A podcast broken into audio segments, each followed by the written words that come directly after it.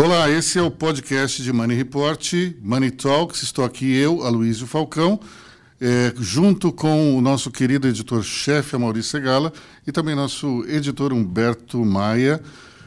Humberto Pellegrini Maia Júnior, né? Tem que falar o nome completo. inteiro, né? O nome completo fica melhor, né? Se você, você quer que eu chame o seu? Pode falar. A Mauri Barnabé Segala. Barnabé Segala, isso aí. Barnabé, Barnabé é como eles chamam o pessoal do serviço público, não é isso? Exatamente. Mais precisamente é o funcionário público desqualificado. Mas por que será que começou isso? Será que não. algum antepassado seu criou alguma situação ah, do gênero? Provavelmente, algum bisavô ali. E você nunca assinou seu nome? Assinei durante muito tempo meu nome como Barnabé. Aí depois um editor de uma revista, aí, quando era repórter de uma grande revista, me pediu para parar de assinar o Barnabé. Porque ele não gostava do ele nome? Ele não gostava. Ele, ele, me disse o seguinte: na minha revista, Barnabé não assina a matéria. Meu Deus do céu. Aí, Barnabé, na verdade, vem de Barnaby. Exatamente. É um nome chique nos Estados Unidos. Alguém chamado Barnaby é, é algo assim. Mas aí nessa, nessa, revista não era, e eu passei a assinar só a Maurício Segala. Bom, Mauri com o Barnabé ou sem Barnabé, vamos lá ao, aos nossos tópicos do, da semana. O, o grande tema na área de, da economia dessa semana foi o, o afrouxamento da política monetária, tanto no Brasil quanto nos Estados Unidos. Né, o Banco Central do Brasil cortou a taxa Selic aqui para 5,5, né, Humberto? Sim, 5,5. O Fed, que é o Banco Central americano, cortou para 1,75, entre 1,75 e 2 para o intervalo ali. E isso muda todo o jogo financeiro global, né? Quer dizer, você muda na questão dos investimentos, isso tem uma grande mudança. Exato, é, é um mundo de novo colocando liquidez no mercado, né? Uhum. Que é uma política monetária que por alguns anos as pessoas não sabiam meio para onde ia, que isso ia dar algum problema. A economia mundial ensaiando um, uma recessão e de novo os bancos centrais do mundo são chamados a salvar a economia global.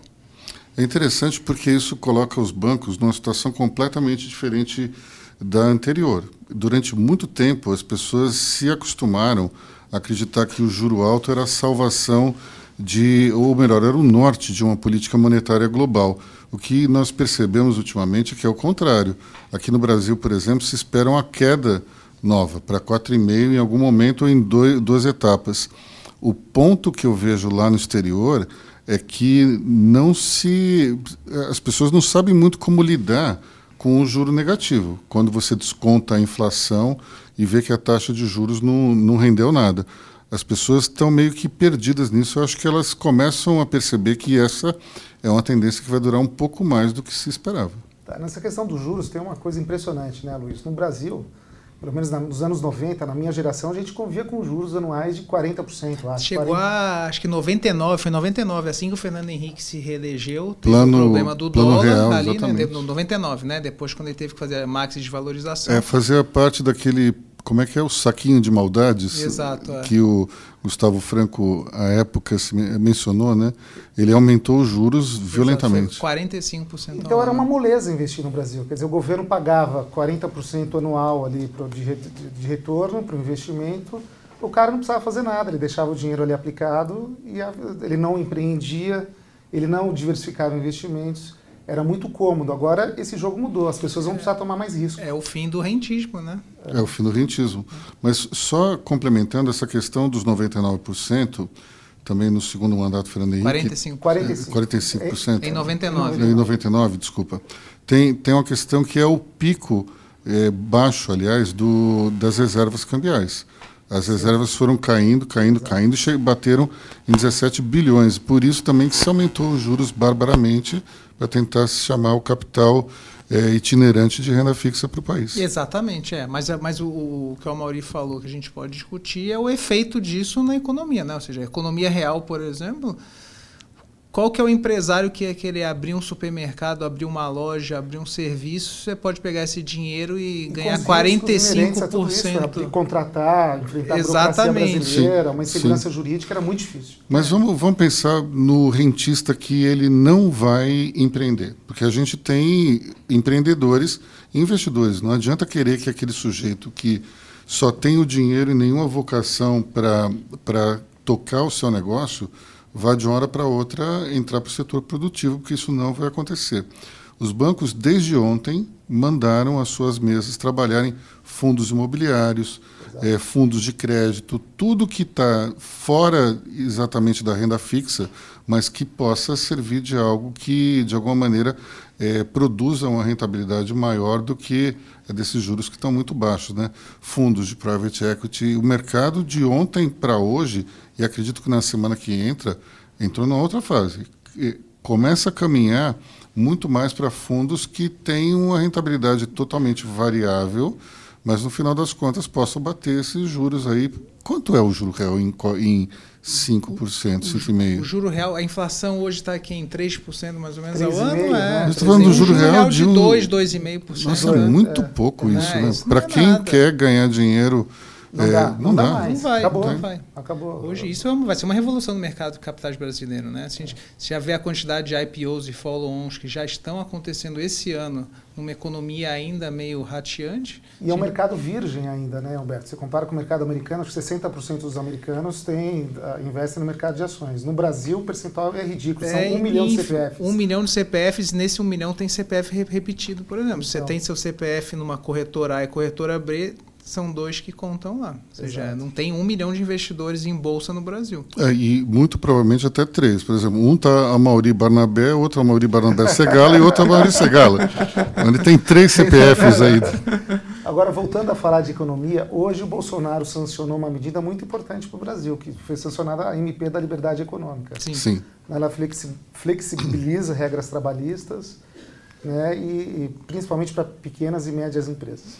E aí eu gostaria até de fazer um registro que é, é, para o secretário Paulo Ebel, que foi o principal patrocinador dessa MP e o, o, digamos, o redator-chefe das medidas, a pessoa que escutou, esteve num evento de Money Report, no qual ele ouviu muitos empresários, sugestões que partiram da plateia, inclusive duas medidas que estão no texto final vieram desse evento específico.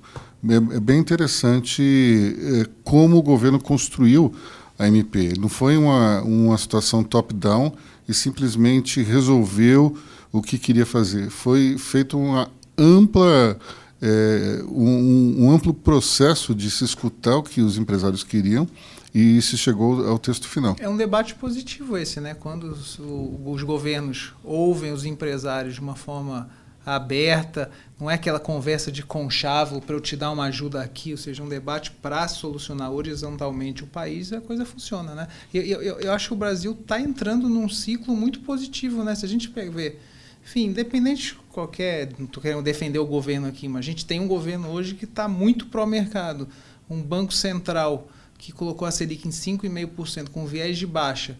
E se a gente já entrando no próximo tópico, que é Petrobras, Exato. né, a- a- o mundo com um aumento de gasolina, a Petrobras não aumentou, não, aumentou, desculpa, aumentou a gasolina, Aumentou né? ou, seja, ou seja, o governo deu liberdade para isso, uma coisa que governos anteriores não estavam dando.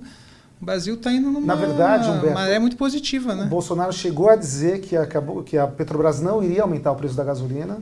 E no dia seguinte, o Roberto Castelo Branco ah, demonstrou independência e a Petrobras acabou Exato, aumentando a as gasolina. instituições porque é muito importante isso para uma empresa como a Petrobras. É, as instituições funcionando, atuação, é. Mas, o, mas o interessante é que o aumento também foi pequeno. sem dúvida. Quando a Aham. gente vê o preço que o barril do petróleo teve no mercado internacional e, e o- a quantidade que, eh, de dinheiro efetiva que foi acrescida ao, ao litro do diesel, por exemplo, é uma questão de centavos. Então, isso acho que também, de uma certa forma, mostra que eh, teve alguma sensibilidade política nesse reajuste. Né, sem dúvida. Ah, Na área da economia também, nessa semana, a gente teve os dados do emprego do IPEA, que, na minha avaliação, esses dados ainda são conflitantes, são imprecisos.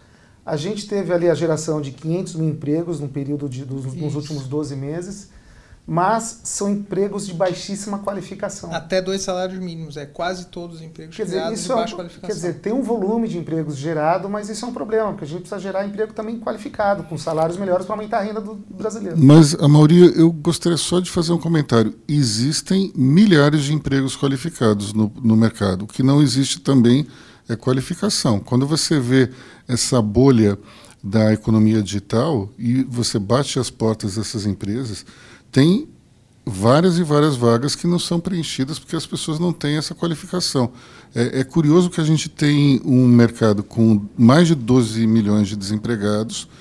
É, a gente está conseguindo resolver isso, talvez na camada mais baixa, mais desqualificada, mas na, na ponta oposta existem muitas vagas de emprego que não são preenchidas. Programador, por exemplo, qualquer programador aí consegue trocar de emprego a cada mês aí recebendo aumento. Se ele tem. quiser, se um, um, programador quiser, ele pode trocar de emprego, não digo a cada mês, mas a cada dois meses ele troca tranquilamente e chega ao final do ano, ao final de 12 meses, com o dobro do salário brincando.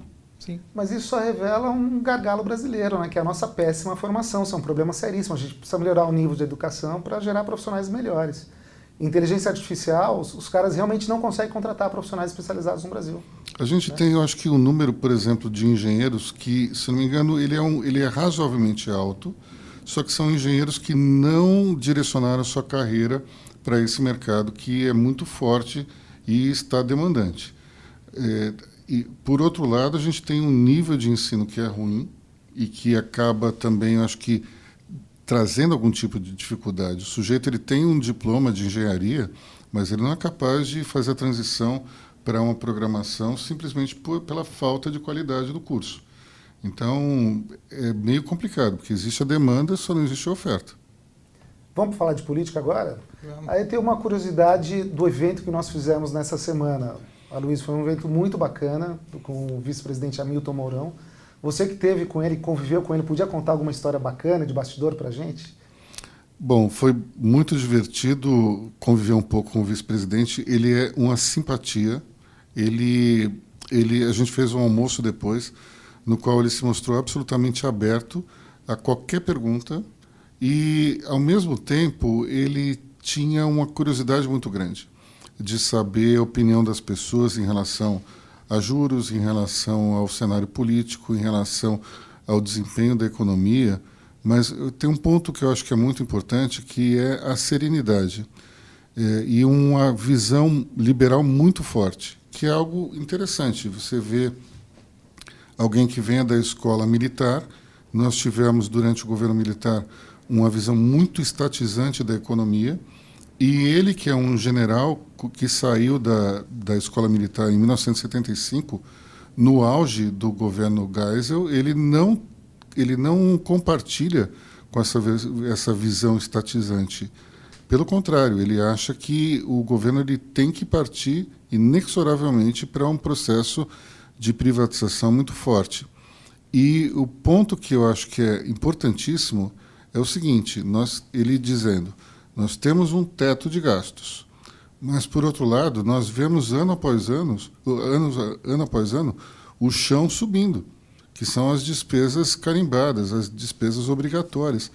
Chega uma hora que você simplesmente não tem o que fazer.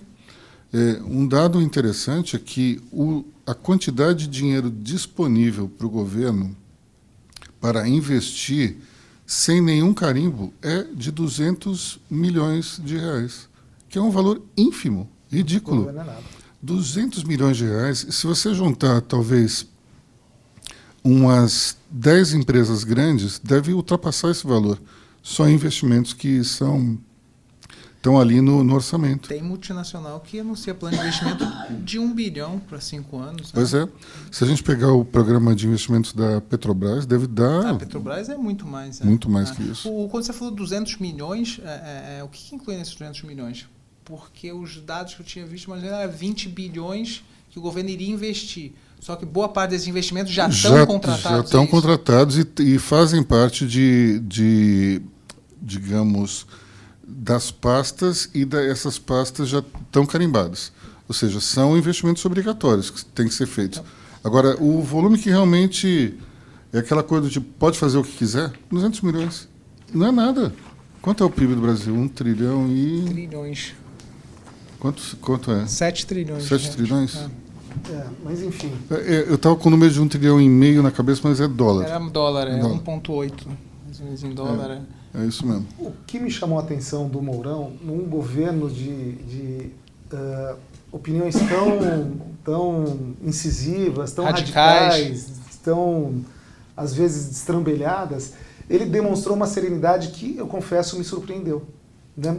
Me pareceu uma pessoa equilibrada, sensata, uh, disposto ao diálogo, não quer comprar briga com ninguém. Tem uma boa visão de mundo, né? Ele fez Tem uma apresentação para quem estava lá que é uma visão de mundo, acho que antenada. Ele sabe o que está acontecendo no mundo, sabe os desafios, né? E acima de tudo, que o Aloysio falou no começo, tem uma visão liberal de mundo, da economia, que é interessante para um militar. E é. tem um detalhe que é o seguinte: extremamente leal ao presidente Bolsonaro.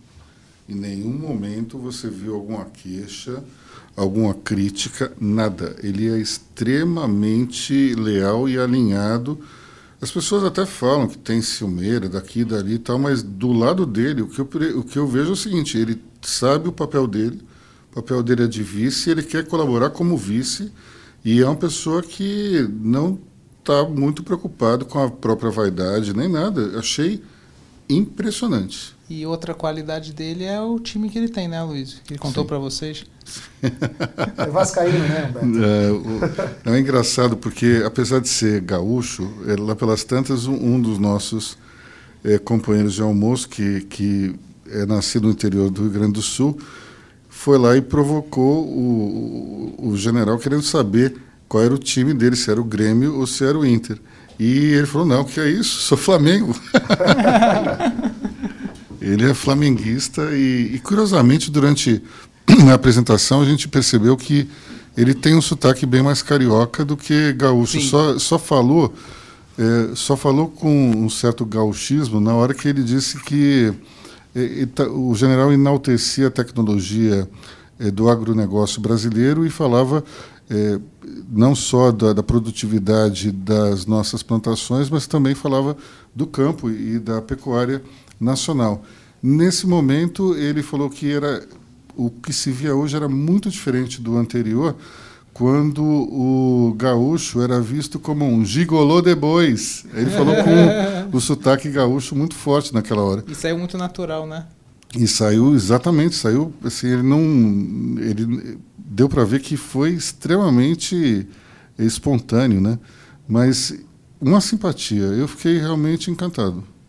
Ainda na política, né, a gente teve nessa semana um aumento da tensão aí das relações, da relação entre o presidente Jair Bolsonaro e o ministro da Justiça Sérgio Moro. Teve uma operação da PF ali contra o senador Fernando Bezerra, que é líder do governo no Senado.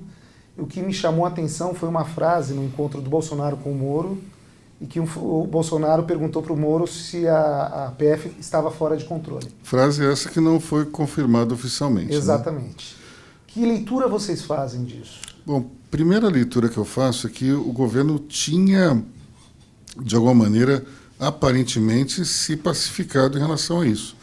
É, no próprio dia do evento, que foi quinta-feira, o governo dizia que estava tudo acomodado, as chefias da PF seriam mantidas, o diretor-geral seria mantido e que Moro teria convencido Bolsonaro a aceitar essa situação.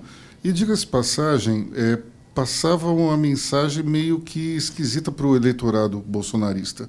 Afinal de contas, a gente pode dividir, talvez, o, o, os votos de, do presidente Bolsonaro entre os os de fato bolsonaristas raiz, você tem os lavajatistas e tem talvez os empresários ou os liberais, aqueles que eram antipetistas. Eu acho que tem essa, essa amálgama de três categorias, mas o, o ponto, o grupo lavajatista era muito importante, muito forte para se criar uma massa de votos que foi importante para a eleição.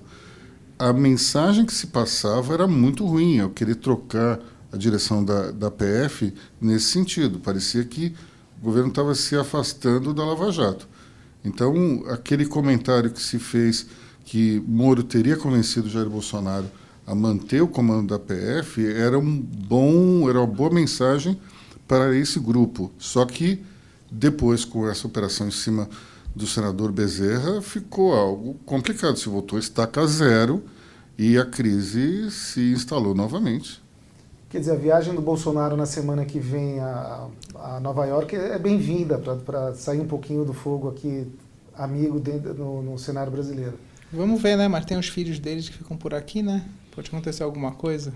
É, a, gente tem, a gente tem sempre que, que lidar com a situação de, de crises que, ou pelo menos polêmicas, que possam surgir por conta dos filhos. Na semana em que o presidente estava operado, proibido pelos médicos de falar, com o, o general Mourão na presidência, não se teve nada do lado do, do governo. Mas foi naquela quarta-feira que o Carlos Bolsonaro soltou no, no seu Twitter um comentário sobre a incompatibilidade entre mudanças e a democracia. Isso gerou uma certa confusão, né? É, mas há uma boa expectativa para o Bolsonaro discursar no, na, na, Assembleia Geral da ONU, na abertura, né, na próxima terça-feira, dia 24. É, vamos só esperar que dessa vez ele faça um discurso com mais pompa, ou pelo menos um pouco mais de peso do que aquele é, em Davos, que foi muito curto e, de uma certa forma, decepcionou as pessoas que queriam ouvir mais dele. Ele já prometeu que não vai brigar com ninguém lá, né? É um bom começo, né? mais alguma coisa para essa semana? Acho que foi, né? Para a semana foi. Para a semana que vem, eu queria convidar os nossos ouvintes aí do podcast a acompanhar a entrevista com o Luiz Barsi, que o Humberto fez hoje o Luiz Barsi, para quem não sabe, é o maior investidor pessoa física da Bolsa Brasileira. Ele é um cara sensacional, tem uma história de vida incrível. É, veio de uma família de classe média baixa e que tem uma história, é, uma trajetória de sucesso extraordinária que vale a pena acompanhar. Uma entrevista que a gente vai subir na semana que vem. Bom, eu acho que seria interessante também para os ouvintes do podcast conferirem a entrevista com o vice-presidente da República, que está no nosso portal também, www.moneyreport.com.br e a gente pode também ser acessado através do Facebook e através do Instagram. LinkedIn. Tem mais LinkedIn também? LinkedIn também. No caso do Facebook, a página é Money Report. No caso do Instagram, é arroba Money Report. Exatamente. Exatamente, né? Exato. Money Report oficial. Exato. E no Twitter também tem, é arroba Money Report BR, BR Caixa Alta. Mais alguma coisa, amigos? É isso. Boa semana a todos. Boa semana, Boa semana. e não deixe de nos, nos acompanhar não só nas redes sociais, como também no portal. Até lá e até a próxima.